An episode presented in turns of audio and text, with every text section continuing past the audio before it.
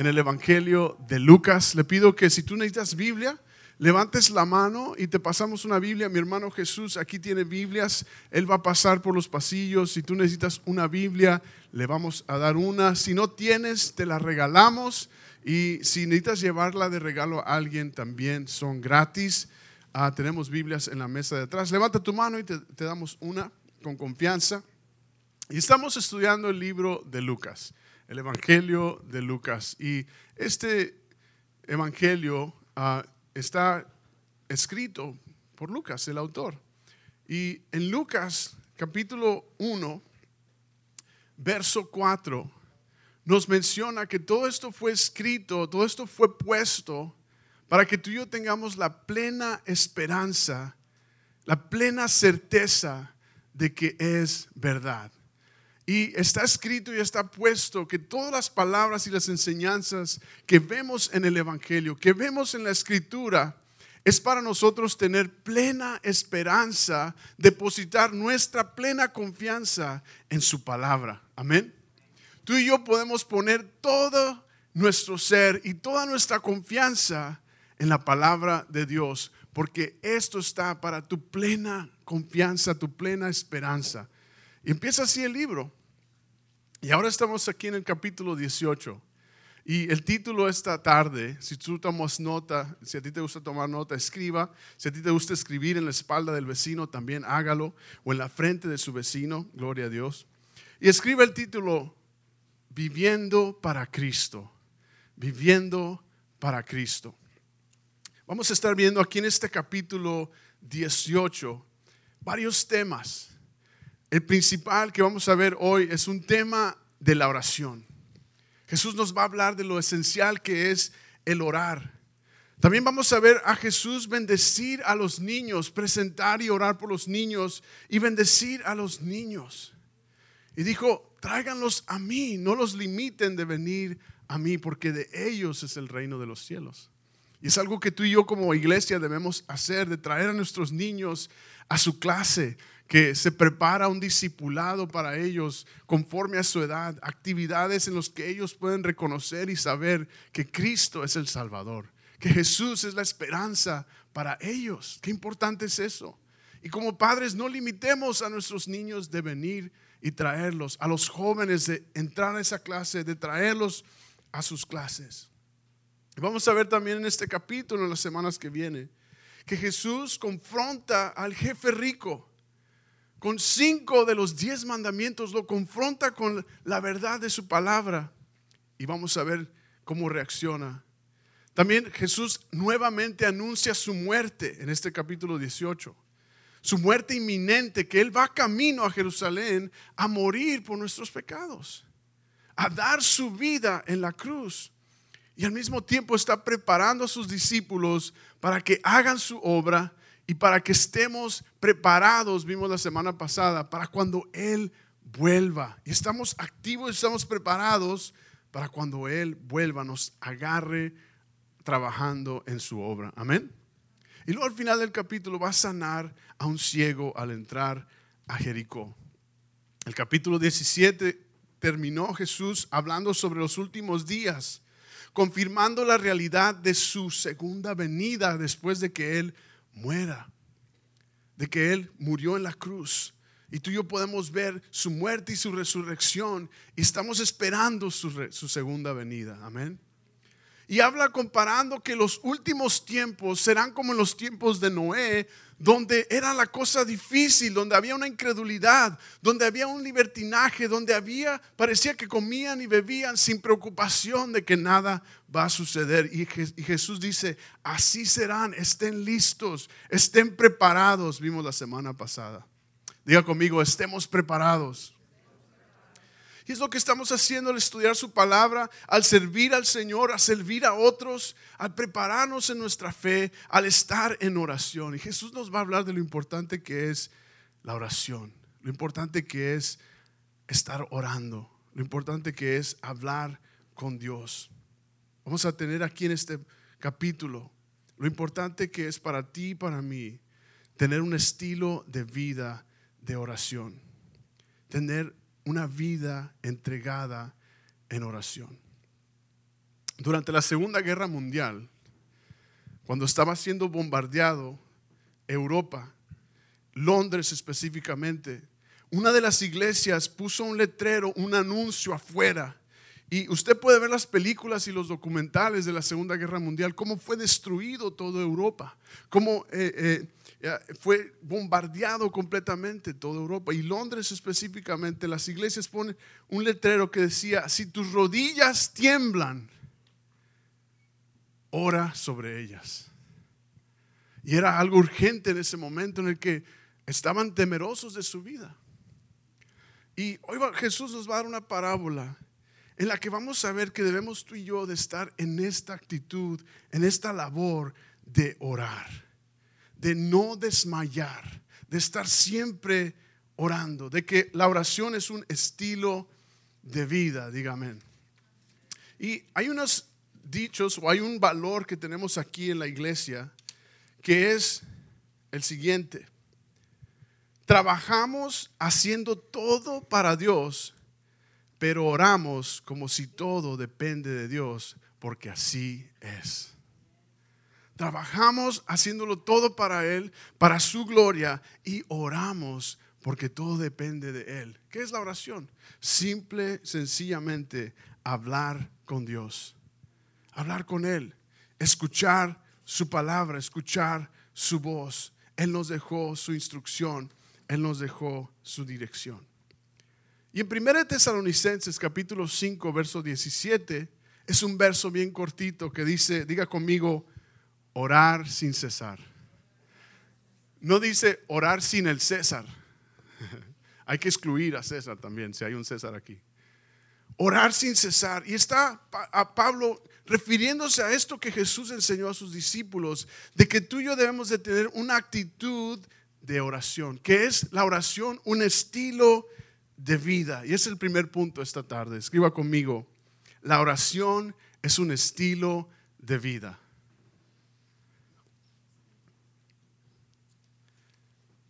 La oración es un estilo de vida. Y vamos a ver lo que nos dice aquí el capítulo 18. Vaya conmigo al verso 1 en Lucas capítulo 18. Si ya lo tiene, diga amén. El verso 1 al 8 vamos a leer, dice su palabra. Jesús les contó a sus discípulos una parábola para mostrarles que debían orar siempre, sin desmayarse.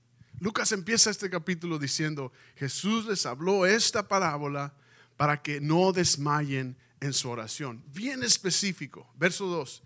Y les dijo, había un cierto, en, cierto pueblo, un juez que no tenía temor de Dios ni consideración de nadie. En el mismo pueblo había una viuda que insistía en pedirle, hágame usted justicia contra mi adversario. Verso 4. Durante algún tiempo él se negó, pero por fin concluyó, dijo este juez, aunque no temo a Dios, ni tengo consideración de nadie, como esta viuda no deja de molestarme, voy a tener que hacerle justicia. No sea que con sus visitas me haga la vida imposible. Mire lo que está diciendo el juez. Verso 6. Continuó el Señor. Tengan en cuenta, Jesús diciendo esto, lo que dijo el juez injusto Verso 7. ¿Acaso Dios no hará justicia a sus escogidos que claman e, a Él día y noche? ¿Se tardará mucho en responderles? Y verso 8. Les digo que sí, les hará justicia y sin demora. No obstante, cuando venga el Hijo del Hombre, ¿encontrará fe en la tierra? Qué historia. Y Jesús está hablando aquí de esto importante que es la oración.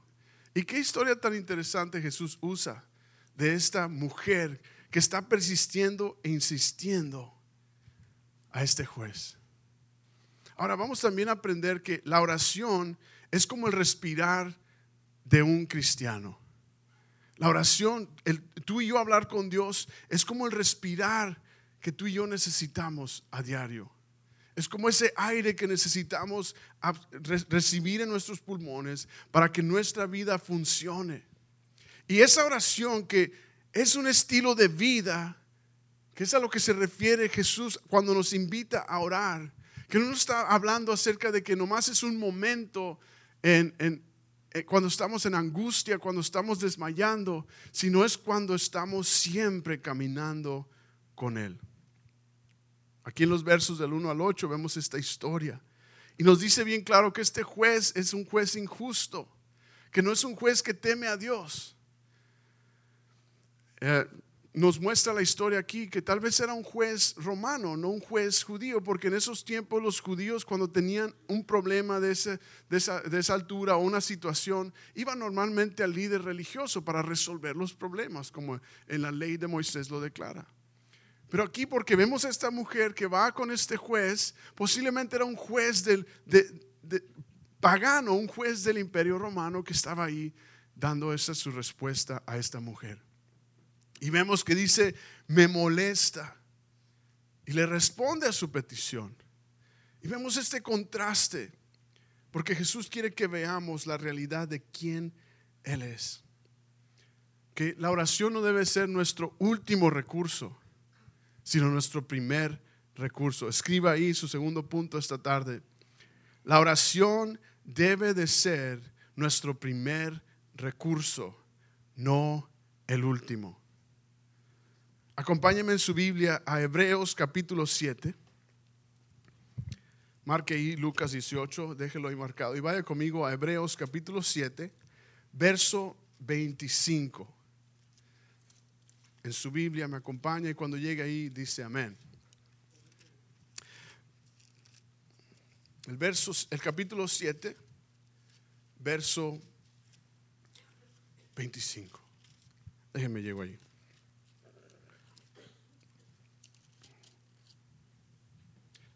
Verso 25 dice, desde el 24 pero como Jesús permanece para siempre, su sacerdocio, es, de, es imperecedor. Verso 25. Por eso también puede salvar por completo a los que por medio de él se acercan a Dios. Escucha aquí, ya que vive siempre para interceder por ellos. ¿Qué está diciendo acerca de Jesús? Que Él está intercediendo por ti y por mí. Jesús está siempre orando por ti y por mí.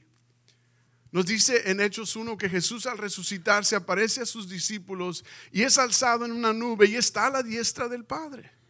Y está a la diestra del Padre. ¿Sabe qué está haciendo Jesús? Intercediendo por ti y por mí. Esa palabra intercesor, Él está abogando por ti y por mí. Él es aquel justo, aquel perfecto que dio su vida en la cruz para interceder, para orar por ti y por mí al juez, a Dios Padre. Y vamos a ver ese contraste de que nuestro recurso de oración a veces es lo último, ¿verdad? Sacamos la lista de qué voy a hacer, cómo le voy a hacer, la lista de contingencia le decimos en el trabajo, el plan B, ¿no? El plan de escape. Cuando usted va a un edificio, usted ve las, las salidas de emergencia, ¿no? Nuestra salida de emergencia no es las puertas que vemos. Nuestra salida de emergencia es la oración, es ir a Dios, es ir a Él. Ese es nuestro primer recurso, ese es el primer privilegio que tenemos. Y Hebreos aquí nos dice que Él está intercediendo por nosotros, que Él está en medio, mediando, mediador entre tú y el Padre. Y tenemos ese acceso. Ahora, regrese conmigo ahí a Lucas 18. Vamos a ver el contexto aquí en esta historia. Regrese conmigo a Lucas 18, en el verso 2. El verso 2 menciona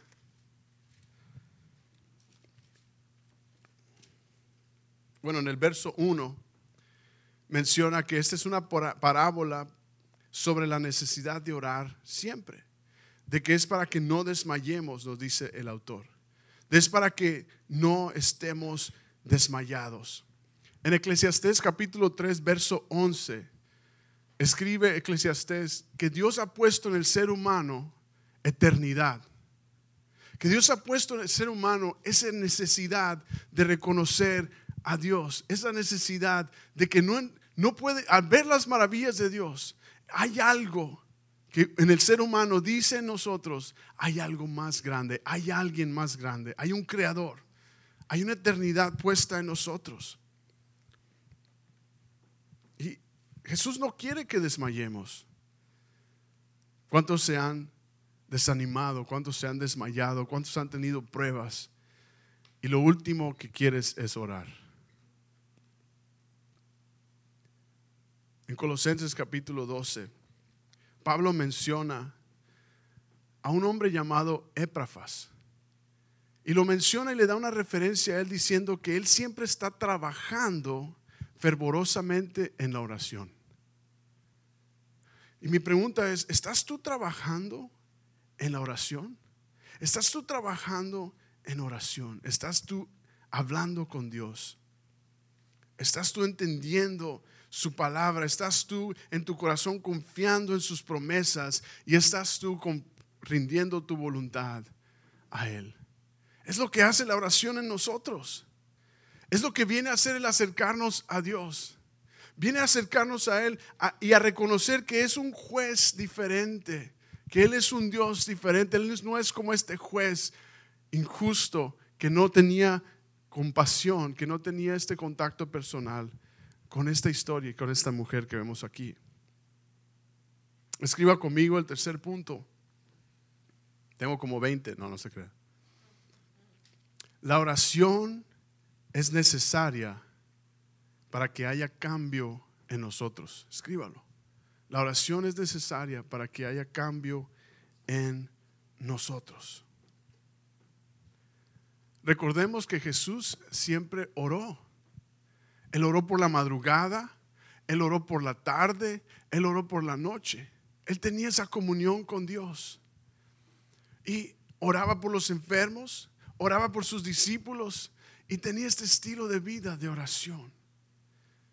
Ahora, tú y yo debemos de tener este estilo de vida de oración. Y tú y yo debemos de reconocer que Él está orando por nosotros, de que Él está intercediendo por ti y por mí. Y esa es una de las razones más importantes por las que tú y yo debemos orar, porque tenemos un intercesor. Tenemos a Jesús como nuestro mediador. Tienes tu acceso al Padre, tienes tu acceso al Señor. Entrada delante de su trono. Él está ahí. Ahora veamos el contraste que existe aquí con este juez en esta historia, aquí en Lucas. Vemos que este juez se molesta. Diga conmigo, se molestó. ¿A cuántos de ustedes les persisten y le insisten y llegas tú, ya, déjame en paz? No, no levante la mano. Tal vez los hijos, o usted a los hijos, póngase a pensar. ¿No? A veces decimos los hijos dan lata, pero nosotros damos lata también. Necesitamos ser considerados, ¿verdad?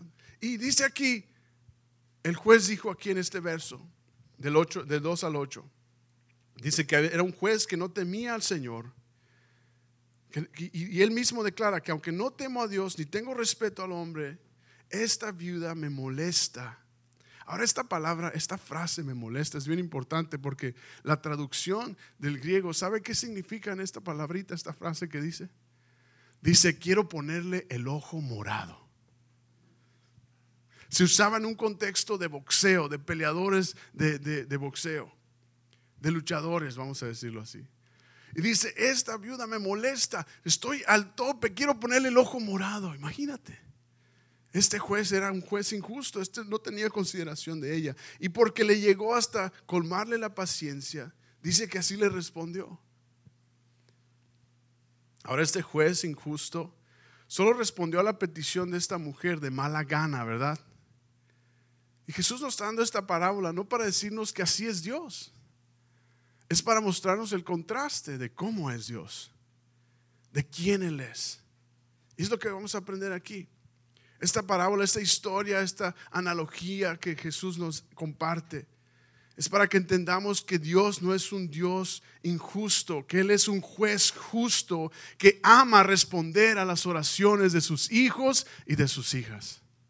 Y si tú dices, no, pero es que yo no siento que soy hijo de Dios, déjame decirte, si tú entregas tu vida al Señor, si tú confiesas que Jesús es el Señor, crees en tu corazón, aunque traigas cadenas, aunque traigas ataduras, si tú declaras, la palabra dice que tú eres salvo que Él te abre la entrada y tienes camino a que Él entre en tu vida y pueda hacer una obra de transformación, que Él va a romper esas cadenas, que Él va a arrancar esas ataduras y Él te va a hacer una nueva creación, dice su palabra.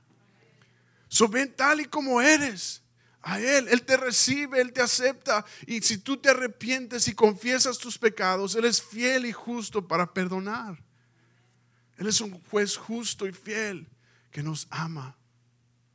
Y vemos este contraste, diga conmigo, contraste. Hay una diferencia entre este juez y como es Dios. Este juez nos quiere poner el ojo morado, ¿verdad? Pero Dios, Él entregó su vida. Él recibió el ojo morado. Él entregó su cuerpo, Él entregó el sacrificio, Él fue amolido, azotado y golpeado para que tú y yo no recibamos ese, ese castigo. Gloria a Dios. Y podemos venir delante de Él. Porque Él es un Dios que ama responder a las oraciones. Muchas veces sentimos que nosotros tenemos que hacer lo mismo que esta viuda. Insistir, insistir, insistir hasta que Dios me dé a mí lo que yo le estoy insistiendo. Ese es otro contraste aquí en esta historia. Cuando tú y yo oramos, no es para que Dios nos dé lo que nosotros queremos y doblarle el brazo, torcer a Dios, o como si le pegáramos a la piñata, oh, me va a dar los dulces que yo quiero el Señor. O como si fuera Santo Claus. Y te doy mi lista, Dios, y me des tú lo que, lo que yo me merezco, lo que yo quiero para mi vida.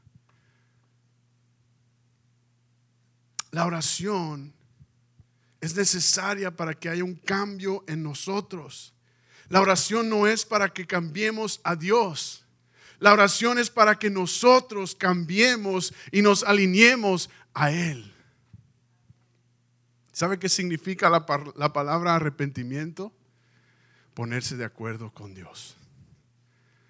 Decir, Señor, yo me entrego a ti, me rindo a ti, voluntariamente, que sea yo tu servidor, que tú me cambies a mí conforme a tu voluntad. Ahora, ¿quién es nuestro Dios? ¿Quién es nuestro juez? Vea los contrastes conmigo. El primer contraste que vemos aquí es que este juez es un juez injusto y Dios es justo. Diga conmigo, Dios es justo. El otro contraste que vemos aquí es de que este juez no tiene interés personal. Lo hace de mala gana y quería poner el ojo morado. Pero Dios ama y se preocupa por los que acuden a Él. ¿Cuántos van a acudir a Él? ¿Cuántos van a venir a Él? Este juez contestó de mala gana, pero Dios responde conforme a su voluntad. Dios responde conforme a su voluntad. Decimos, ah, qué maravilloso es Dios. Qué maravilloso es Él. ¿Ve el contraste que nos muestra esta historia aquí? Otra cosa que debemos de ver aquí es de que nuestra oración debe de ser persistente. Debemos de orar sin cesar. Debemos de siempre estar en oración, de que es un estilo de vida. Recuerde que es como el respirar tuyo y mío. Pero debemos de hacerlo reconociendo que se haga su voluntad no la mía. Que se haga su propósito, no el mío. Diga amén, diga ouch. y es importante saber de que Jesús está retando a sus discípulos, nos está retando a ti y a mí, de siempre estar orando. Y dice el versículo 1, por cuál esta historia está aquí. ¿Cuál fue? Para que no desmayemos, para que no caiga tu vida para que no desmayes. ¿Sabe por qué desmayamos? ¿Sabe por qué nos cansamos? ¿Sabe por qué nos aburrimos del orar? Porque no estamos viendo quién es nuestro Dios. Porque no estamos viendo el contraste aquí que Jesús nos está haciendo ver, que Él es nuestro intercesor, que Él es un juez que nos ama, que Él es un Dios justo, que Él está para perdonarnos y recibirnos y hacernos sus hijos e hijas. ¿Se fija la diferencia? No sé usted, pero a mí me encanta hacerme cargo de mis hijos, de que ellos estén bien, de que tengan su comida, de que tengan su, su jueguito, que tengan su tiempo, que ellos tengan lo que ellos necesitan. Amén. Ahora imagínese Dios con usted y conmigo y con tus hijos y con tu matrimonio. Y a veces, como esos hijos rebeldes que somos, a veces no le queremos dejar hacer Dios su obra en nosotros y le queremos decir a Él cómo hacerlo. No, Señor, es que tú tienes que trabajar conmigo así. Es que yo soy así, Señor. Y el Señor dice, ok, te voy a moldear fuerte. Pero cuando nos rendimos a Él, cuando clamamos y acudimos a Él, cuando oramos persistentemente reconociendo que se haga su voluntad, ahí es donde funciona. Amén. Jesús dijo, Jesús eh, le dijo a sus discípulos en Mateo 6 cómo orar. Y dijo que oráramos de esta manera. Padre nuestro, hágase tu voluntad. Diga conmigo, Padre nuestro, hágase tu voluntad. Dijo que oráramos con esta actitud, Jesús está diciendo. Tú eres nuestro Padre, tú eres mi papá haz tu voluntad en mi vida. Así es como no vamos a desmayar. Mire, acompáñame en Lucas capítulo 18, verso 7. ¿Está usted aprendiendo? El verso 7 dice, Jesús pregunta, dice, ¿acaso Dios no hará justicia a sus escogidos que claman a Él día y noche? ¿Se fija que es un estilo de vida? Él se clamará el día y de noche. Jesús les dice, ¿acaso Él no responderá? ¿Cuál cree que es la respuesta? Sí, conforme a su voluntad. Recuerde, conforme a su propósito. Y luego dice el verso 8, les digo que sí, les hará justicia y sin demora. ¿A cuánto les cuesta esperar? ¿Cuántos son impacientes? Ahí levanta la mano, los pies, ¿no? Jesús dice aquí, Él sí hará justicia, les hará justicia y sin demora, en el tiempo correcto, en el tiempo preciso, en su momento, Él lo hará. Entonces podemos tú orar a un Dios que está a cargo de nuestra vida, que Él sabe el momento correcto y que tú y yo lo que debemos de hacer es cálmate chiquito. Y decirle, Señor, hágase tu voluntad en mi vida. Que lo pueda hacer contigo, Dios, con tu favor, con tu voluntad. Que yo pueda cambiar conforme a lo que tú quieres que yo haga. Porque como seres humanos, y Jesús sabe, ¿verdad?, cómo somos. Como seres humanos queremos decirle a Dios cómo hacerlo. Porque nosotros queremos ser Dios. Diga, ouch, amén. Y Jesús dice, será sin demora. Y luego dice, no obstante, cuando venga el Hijo del Hombre, está hablando otra vez de su regreso, va camino a la muerte, pero les está hablando de su vuelta, de su regreso después de morir. ¿Encontrará fe en la tierra? Amén. ¿Encontrará aquellos confiados en Él? encontrará aquellos orando en una vida, en un estilo de vida. Sí, vamos a ser tú y yo. Amén. Ahora, veamos a qué juez tenemos. ¿A quién Dios? ¿A qué Dios tenemos? Mira lo maravilloso aquí que vemos. Si tú estás tomando nota, para concluir, vamos a ver aquí, para aplicarlo a nuestras vidas. Yo quiero que usted tenga un estilo de vida de oración que tú hables con Dios, que tú consultes al Señor, que tú te sometas a su voluntad, que tú sepas cuál es el corazón de Dios, qué es lo que a Él mueve y qué es lo que a Él le, duele. Y podemos ver en su palabra que Él se duele por los perdidos, de que, de que Él tiene compasión por aquellos que no le conocen y de que Él cuida y protege y dirige tu vida como su hijo y su hija. Amén. Ahora, mire lo que, a qué juez venimos tú y yo. Venimos con toda confianza porque Él está orando por nosotros. Tenemos entrada al Padre, amén.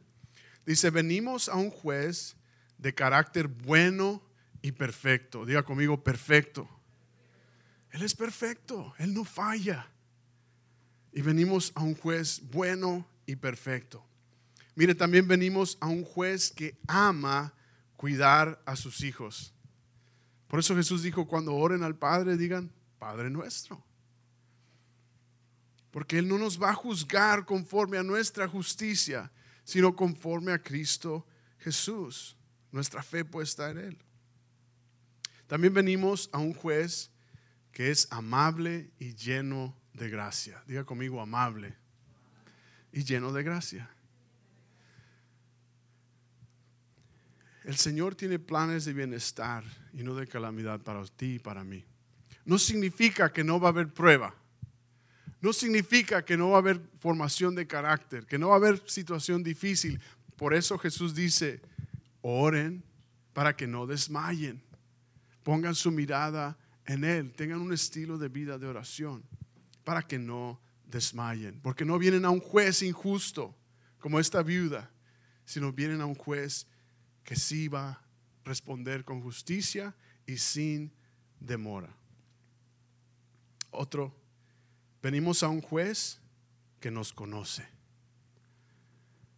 Un juez que conoce tu necesidad, conoce tus problemas, conoce tu carácter, conoce tus fallas, conoce y sabe el potencial que Él ha puesto en ti por medio de su Espíritu.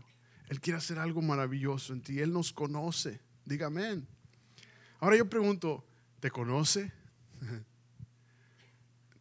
¿Te estás dando a conocer a Dios? ¿Estás conociéndole a Él? Esa es la oración. De caminar con Él, de conocerle a Él, de hablar con Él, de que Él conozca tu necesidad, de que camines con Dios. Porque tenemos entrada, porque tenemos la oportunidad de hacerlo y el privilegio de hacerlo. Amén. Y luego vemos, venimos ante este juez con un abogado, un amigo que rogará por nuestra causa. Y ese es Cristo nuestro mediador. También venimos al juez que tiene promesas de animarnos. ¿Dónde encontramos sus promesas? En su palabra. Dice en Timoteo que toda palabra es inspirada para enseñar, para instruir, para edificar, para corregir, para que el siervo, la sierva de Dios esté listo para cualquier buena obra. Entonces Él nos ha dejado sus promesas, nos ha dejado su dirección y venimos a un juez que quiere animarnos y sacarnos adelante. Padre nuestro, hágase tu voluntad. Amén. Venimos al Señor con el derecho de acceso constante. Diga conmigo constante con un juez que tiene un interés verdadero por nuestra casa.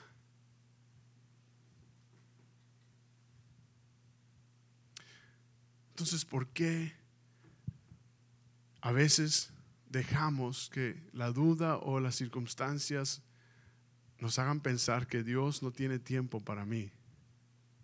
Esa es una mentira. Eso no es lo que enseña su palabra. Tú, y yo tenemos la alegría de venir delante de Él.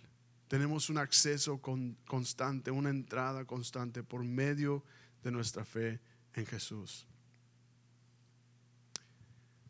Jesús dijo en Mateo capítulo 9, capítulo 6, verso 9. Jesús dijo, oren de esta manera. Padre nuestro, hágase tu voluntad